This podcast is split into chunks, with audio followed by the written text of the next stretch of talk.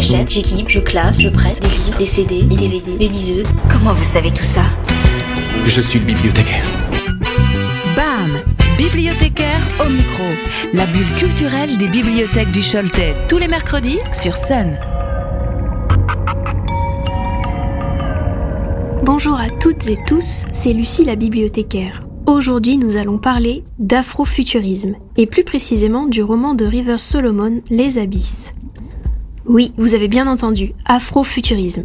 Alors, je ne réinvente pas l'eau chaude ici, l'afrofuturisme n'est plus un mouvement artistique tout jeune tout jeune. Beaucoup le connaissent sans doute déjà et sont tentés de l'associer au film Black Panther des studios Marvel, ce qui serait un raccourci beaucoup trop réducteur mais compréhensible. Dans le domaine de la littérature, c'est un genre où des auteurs et autrices afro-américaines se réapproprient et réinventent la SF et la fantasy pour la mêler à des sujets comme le racisme, l'esclavage, la condition des femmes noires, le tout baignant dans une culture afro et queer. On pourrait citer plusieurs autrices familières du genre que vous pouvez retrouver dans les rayons de votre bibliothèque, comme la regrettée Octavia Butler dont la saga Xenogenesis est rééditée au Diable Vauvert, mais aussi l'autrice jeunesse Neddy Okorafor qui a également écrit deux romans coup de poing à destination d'un public adulte, à savoir Qui a peur de la mort et son préquel Le livre de Phénix. L'afrofuturisme est aussi francophone avec le récent et excellent Thémaon de Michael Roche. Vous pouvez retrouver toutes les références citées dans cette chronique sur la page de Bibliothécaire micro sur lesonsuniques.com. Parlons maintenant de Rivers Solomon. River Solomon, autrice non binaire dont je vais vous parler aujourd'hui, s'inscrit totalement et avec un talent incontesté dans ce genre époustouflant.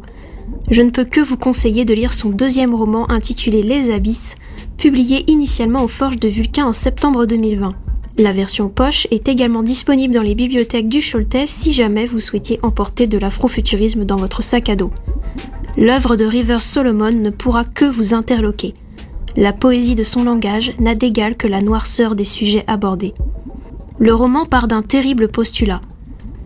Durant le commerce triangulaire, les femmes esclaves enceintes et sur le point d'accoucher étaient jetées à la mer depuis les navires négriers. C'est là que l'auteur débute son livre. Et si? Et si les bébés sacrifiés étaient finalement nés, mais sous la surface de l'océan? Et si? Et s'ils avaient survécu sous la forme hybride de sirènes? Et fonder leur propre peuple dans les profondeurs.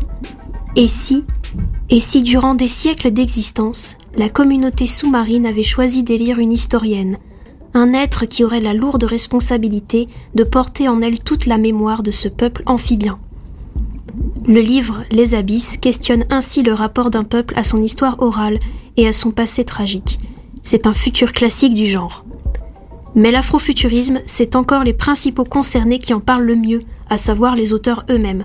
C'est pourquoi, afin de comprendre tous les enjeux de ce mouvement, je vous recommande le podcast C'est plus que de la SF, animé par Lloyd Cherry, et dont l'épisode sur l'afrofuturisme fait dialoguer le français Michael Roche et l'américaine Rivers Salomon.